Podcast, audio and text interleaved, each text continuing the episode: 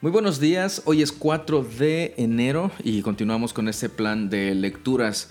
Como saben, estamos leyendo Génesis, Mateo, Esdras y Hechos y ahora nos corresponde el capítulo 4. Recuerde prestar atención a las anotaciones que estamos haciendo al final de cada capítulo leído.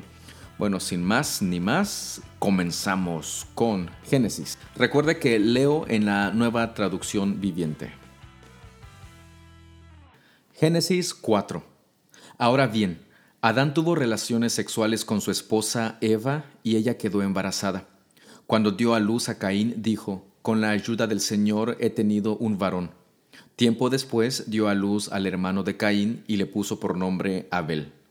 Cuando crecieron, Abel se hizo pastor de ovejas, mientras que Caín se dedicó a cultivar la tierra.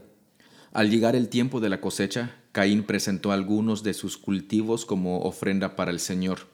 Abel también presentó una ofrenda, lo mejor de las primeras crías de los corderos de su rebaño. El Señor aceptó a Abel y a su ofrenda, pero no aceptó a Caín ni a su ofrenda. Esto hizo que Caín se enojara mucho y se veía decaído. ¿Por qué estás tan enojado? preguntó el Señor a Caín. ¿Por qué te ves tan decaído? Serás aceptado si haces lo correcto, pero si te niegas a hacer lo correcto, entonces ten cuidado. El pecado está a la puerta, al acecho y ansioso por controlarte, pero tú debes dominarlo y ser su amo. Cierto día Caín dijo a su hermano, Salgamos al campo. Mientras estaban en el campo, Caín atacó a su hermano Abel y lo mató. Luego el Señor le preguntó a Caín, ¿Dónde está tu hermano? ¿Dónde está Abel? No lo sé, contestó Caín. ¿Acaso soy yo el guardián de mi hermano? Pero el Señor le dijo, ¿qué has hecho? Escucha, la sangre de tu hermano clama a mí desde la tierra. Ahora eres maldito y serás expulsado de la tierra que se ha tragado la sangre de tu hermano. La tierra ya no te dará buenas cosechas, por mucho que la trabajes. De ahora en adelante serás un vagabundo sin hogar sobre la tierra. Caín respondió al Señor.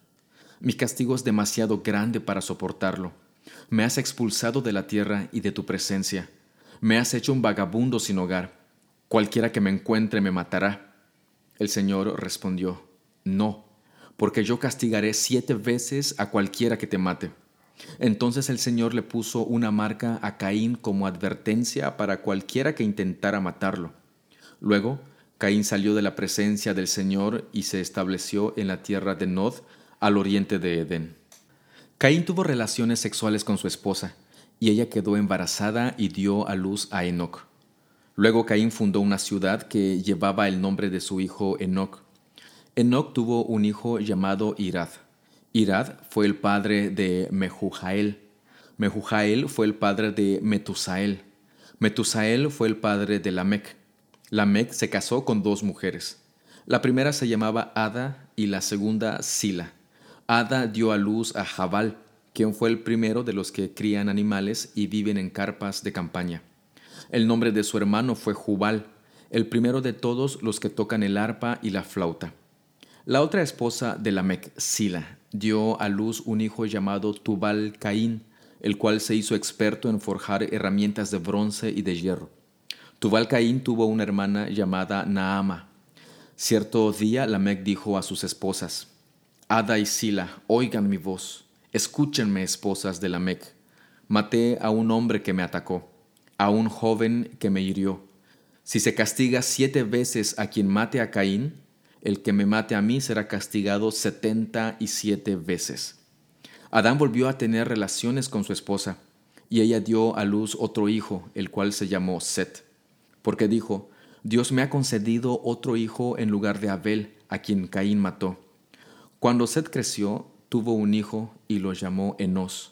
Fue en aquel tiempo que la gente por primera vez comenzó a adorar al Señor usando su nombre. Ya se dio cuenta que en toda la narración de Caín, en ningún momento muestra arrepentimiento. Definitivamente se queja porque la maldición que Dios le había dado era muy dolorosa o fuerte, había dicho, pero jamás muestra arrepentimiento. Por otro lado, vemos a Lamec, que toma para sí dos esposas. Que la Biblia lo mencione no significa que esté de acuerdo a eso, pero está presentando precisamente el pecado de los hombres. Y fíjese lo que dice el, verso 24. Si se castiga siete veces a quien mate a Caín, el que me mate a mí será castigado setenta veces siete. Es bien interesante cómo los hombres empiezan a maquinar de manera terrible y pecaminosa. Mateo 4. Luego el Espíritu llevó a Jesús al desierto para que allí lo tentara el diablo. Durante cuarenta días y cuarenta noches ayunó y después tuvo mucha hambre. En ese tiempo el diablo se le acercó y le dijo, Si eres el Hijo de Dios, di a estas piedras que se conviertan en pan.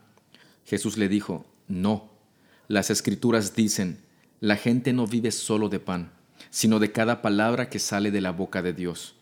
Después el diablo lo llevó a la santa ciudad, Jerusalén, al punto más alto del templo y dijo, Si eres el Hijo de Dios, tírate, pues las escrituras dicen, él ordenará a sus ángeles que te protejan y te sostendrán con sus manos, para que ni siquiera te lastimes el pie con una piedra. Jesús le respondió, Las escrituras también dicen, no pondrás a prueba al Señor tu Dios. Luego el diablo lo llevó a la cima de una montaña muy alta y le mostró todos los reinos del mundo y la gloria que hay en ellos. Te daré todo esto, dijo, si te arrodillas y me adoras. Vete de aquí, Satanás, le dijo Jesús porque las escrituras dicen, adora al Señor tu Dios y sírvele solo a Él. Entonces el diablo se fue y llegaron ángeles a cuidar a Jesús. Cuando Jesús oyó que habían arrestado a Juan, salió de Judea y regresó a Galilea. Primero fue a Nazaret, luego salió de allí y siguió hasta Capernaum, junto al mar de Galilea, en la región de Zabulón y Neftalí. Así se cumplió lo que Dios dijo por medio del profeta Isaías en la tierra de Zabulón y Neftalí, junto al mar, más allá del río Jordán, en Galilea, donde viven tantos gentiles, la gente que estaba en la oscuridad ha visto una gran luz, y para aquellos que vivían en la tierra donde la muerte arroja su sombra, ha brillado una luz. A partir de entonces Jesús comenzó a predicar, arrepiéntanse de sus pecados y vuelvan a Dios, porque el reino del cielo está cerca. Cierto día, mientras Jesús caminaba por la orilla del mar de Galilea, vio a dos hermanos, a Simón también llamado Pedro y a Andrés, que echaban la red al agua, porque vivían de la pesca. Jesús los llamó, vengan, síganme, y yo les enseñaré cómo pescar personas. Y enseguida dejaron las redes y los siguieron. Un poco más adelante por la orilla, vio a otros dos hermanos, Santiago y Juan, sentados en una barca junto a su padre Zebedeo reparando las redes. También los llamó para que lo siguieran. Ellos, dejando atrás la barca y a su padre, lo siguieron de inmediato. Jesús viajó por toda la región de Galilea enseñando en las sinagogas, anunciando la buena noticia del reino y sanando a la gente de toda clase de enfermedades y dolencias.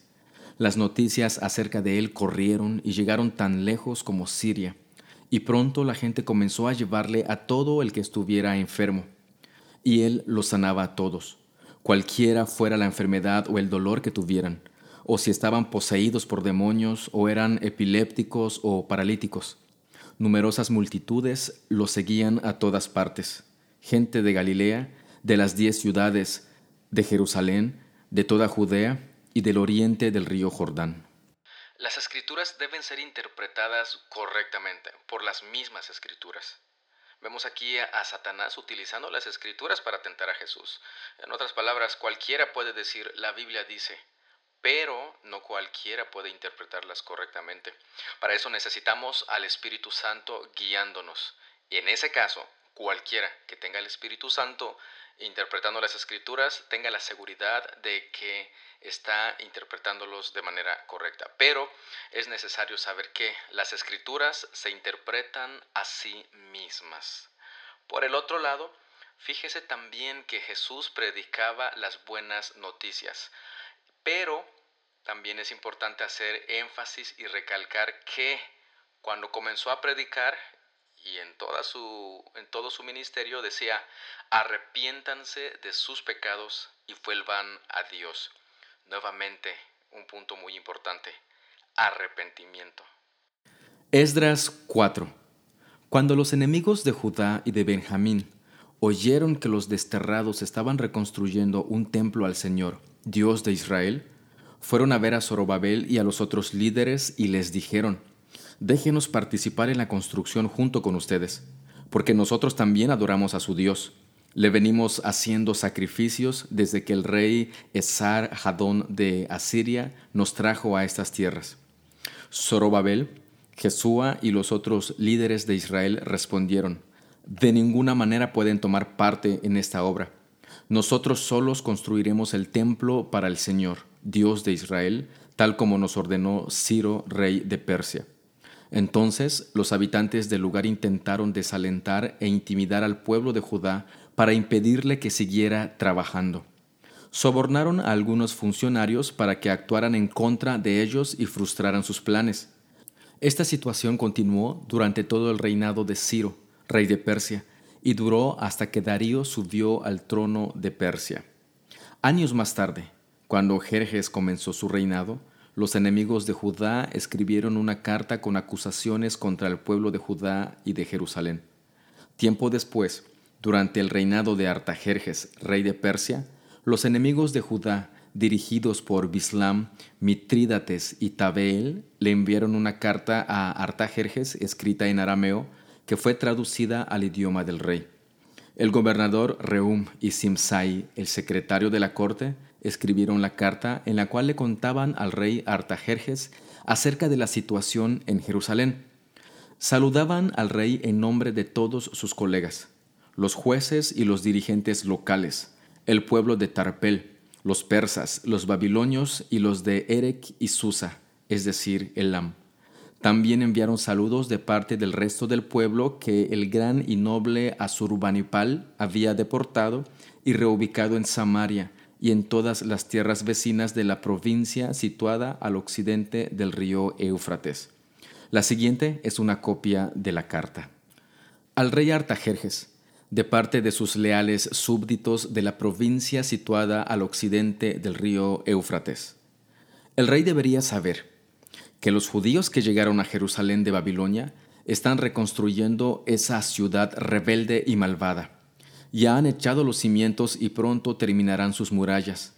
El rey también debería saber que si esa ciudad se reconstruye y se completan sus murallas, su reino se verá perjudicado porque los judíos se negarán a pagar los tributos, los derechos aduaneros y los peajes correspondientes.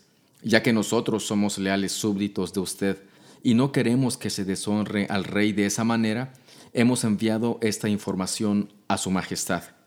Sugerimos que se investigue en los registros de sus antepasados, en los que descubrirá lo rebelde que fue esa ciudad en la antigüedad. De hecho, fue destruida a causa de su larga y conflictiva historia de rebelión contra los reyes y las naciones que la controlaban. Advertimos al rey que, si esa ciudad se reconstruye y sus murallas se completan, su Majestad perderá la provincia situada al occidente del río Éufrates. Entonces, el rey Artajerjes envió la siguiente respuesta. Al gobernador Reum, a Simsai, secretario de la corte, y a sus colegas de Samaria y a toda la provincia situada al occidente del río Éufrates, saludos. La carta que me enviaron fue traducida y leída en mi presencia. Ordené que se investigara en los registros y efectivamente comprobé que Jerusalén ha sido un semillero de insurrección contra muchos reyes. De hecho, la rebelión y las revueltas son normales allí. Reyes poderosos han gobernado Jerusalén y toda la provincia al occidente del río Éufrates y han recibido tributos, derechos aduaneros y peajes. Por lo tanto, emitan órdenes para que esos hombres dejen de trabajar. Queda prohibido reconstruir esa ciudad, a menos que yo lo ordene expresamente. Sean diligentes y no descuiden este asunto, porque no debemos permitir que la situación perjudique los intereses del trono. Cuando Reum, Simsai y sus colegas oyeron la lectura de esa carta del rey Artajerjes, se fueron deprisa hacia Jerusalén. Entonces, con una demostración de fuerza, obligaron a los judíos a abandonar la construcción. Por lo tanto, se detuvo la obra del templo de Dios en Jerusalén y quedó suspendida hasta el segundo año del rey Darío, rey de Persia. En el versículo 6 encontramos el nombre Jerjes, en hebreo Asuero. Eso le debe de llevar a recordar la historia de Esther. Si usted quiere adelantarse y leer ese libro, adelante con toda confianza, diríjase a leer Esther. Y si quiere ver qué otros problemas se enfrentaron los judíos para la reconstrucción del muro, puede usted leer el libro de Nehemías. Hechos capítulo 4 Mientras Pedro y Juan le hablaban a la gente, se vieron enfrentados por los sacerdotes el capitán de la guardia del templo y algunos de los saduceos. Estos líderes estaban sumamente molestos porque Pedro y Juan enseñaban a la gente que hay resurrección de los muertos por medio de Jesús. Los arrestaron y como ya era de noche, los metieron en la cárcel hasta la mañana siguiente. Pero muchos de los que habían oído el mensaje lo creyeron, así que el número de creyentes ascendió a un total aproximado de cinco mil hombres, sin contar a las mujeres y a los niños. Al día siguiente, el concilio, integrado por todos los gobernantes, ancianos y maestros de la ley religiosa, se reunió en Jerusalén. El sumo sacerdote Anás estaba presente junto con Caifás, Juan, Alejandro y otros parientes del sumo sacerdote. Hicieron entrar a los dos discípulos y les preguntaron, ¿con qué poder o en nombre de quién han hecho esto? Entonces Pedro, lleno del Espíritu Santo, les dijo, Gobernantes y ancianos de nuestro pueblo, ¿nos interrogan hoy por haber hecho una buena obra a un inválido? ¿Quieren saber cómo fue sanado? Déjenme decirles claramente tanto a ustedes como a todo el pueblo de Israel que fue sanado por el poderoso nombre de Jesucristo de Nazaret, el hombre a quien ustedes crucificaron, pero a quien Dios levantó de los muertos pues es Jesús a quien se refieren las escrituras cuando dicen, la piedra que ustedes, los constructores, rechazaron, ahora se ha convertido en la piedra principal. En ningún otro hay salvación. Dios no ha dado ningún otro nombre bajo el cielo mediante el cual podamos ser salvos. Los miembros del concilio quedaron asombrados cuando vieron el valor de Pedro y de Juan, porque veían que eran hombres comunes sin ninguna preparación especial en las escrituras también los identificaron como hombres que habían estado con Jesús. Sin embargo, dado que podían ver allí de pie entre ellos al hombre que había sido sanado, no hubo nada que el concilio pudiera decir. Así que les ordenaron a Pedro y a Juan que salieran de la sala del concilio y consultaron entre ellos. ¿Qué debemos hacer con estos hombres? se preguntaban unos a otros. No podemos negar que han hecho una señal milagrosa y todos en Jerusalén ya lo saben. Así que para evitar que sigan divulgando su propaganda aún más, tenemos que advertirles que no vuelvan a hablar con nadie en el nombre de Jesús. Entonces llamaron nuevamente a los apóstoles y les ordenaron que nunca más hablaran ni enseñaran en el nombre de Jesús. Pero Pedro y Juan respondieron, ¿acaso piensan que Dios quiere que los obedezcamos a ustedes en lugar de a Él? nosotros no podemos dejar de hablar acerca de todo lo que hemos visto y oído. Entonces el concilio los amenazó aún más, pero finalmente los dejaron ir porque no sabían cómo castigarlos sin desatar un disturbio, pues todos alababan a Dios por esa señal milagrosa, la sanidad de un hombre que había estado lisiado por más de 40 años. Tan pronto como quedaron libres, Pedro y Juan volvieron a donde estaban los demás creyentes y les contaron lo que los sacerdotes principales y los ancianos les habían dicho. Cuando los creyentes oyeron las noticias, todos juntos alzaron sus voces en oración a Dios. Oh soberano Señor, Creador del cielo y de la tierra, del mar y de todo lo que hay en ellos. Hace mucho tiempo, tú hablaste por el Espíritu Santo mediante nuestro antepasado David, tu siervo, y dijiste, ¿Por qué estaban tan enojadas las naciones? ¿Por qué perdieron el tiempo en planes inútiles? Los reyes de la tierra se prepararon para la batalla, los gobernantes se reunieron en contra del Señor y en contra de su Mesías. De hecho, eso ha ocurrido aquí en esta ciudad, pues Herodes Antipas, el gobernador Poncio Pilato, los gentiles y el pueblo de Israel estaban todos unidos en contra de Jesús, tu santo siervo, a quien tú ungiste. Sin embargo, todo lo que hicieron ya estaba determinado de antemano de acuerdo con tu voluntad.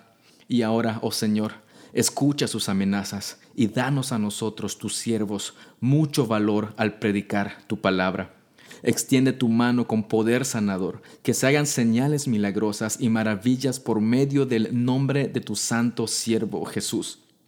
Después de esta oración, el lugar donde estaban reunidos tembló y todos fueron llenos del Espíritu Santo y predicaban con valentía la palabra de Dios. Todos los creyentes estaban unidos de corazón y en espíritu. Consideraban que sus posesiones no eran propias, así que compartían todo lo que tenían. Los apóstoles daban testimonio con poder de la resurrección del Señor Jesús y la gran bendición de Dios estaba sobre todos ellos. No había necesitados entre ellos, porque los que tenían terrenos o casas los vendían y llevaban el dinero a los apóstoles para que ellos lo dieran a los que pasaban necesidad. Por ejemplo, había un tal José, a quienes los apóstoles le pusieron el sobrenombre Bernabé, que quiere decir hijo de ánimo. Él pertenecía a la tribu de Leví y era oriundo de la isla de Chipre. Vendió un campo que tenía y llevó el dinero a los apóstoles. Al principio de este capítulo se nos menciona a los saduceos y que estaban enojados en contra de Pedro y Juan porque predicaban sobre la resurrección. Bueno, los saduceos en general no creían en un ámbito espiritual y hablar de la resurrección era demasiado, demasiado para ellos. Notemos también que Pedro y Juan, al ver una oportunidad más, nuevamente predican el Evangelio, la obra, el ministerio de nuestro Señor Jesús. Tuvieron la oportunidad y nuevamente lo aprovecharon. Aunque ellos fueron amenazados para que no predicaran la palabra, ellos al salir de ese lugar fueron y le contaron a sus hermanos todo lo que habían pasado y se dirigieron a Dios a una oración. A mí me llama mucho la atención que después de todo eso que ellos estaban sufriendo, no dijeron que el Señor hiciera algo en contra de sus enemigos. Al contrario, ellos pidieron valor al predicar la palabra. Y así Dios se los concedió. De esa manera concluimos las lecturas correspondientes a hoy 4 de enero. Espero que estén ustedes notando más detalles respecto al texto. Estoy haciendo anotaciones al final de cada capítulo, pero son muy, muy, muy pocas. Si usted encuentra alguna y lo quisiera comentar con nosotros, pues adelante, los escuchamos también. Repetimos nuevamente y le recordamos, este tiempo no es solamente un tiempo de lectura, sino que es un tiempo en el que queremos conocer más a nuestro Dios, leer su palabra y posteriormente en la intimidad y de manera personal estudiarla lo mejor posible.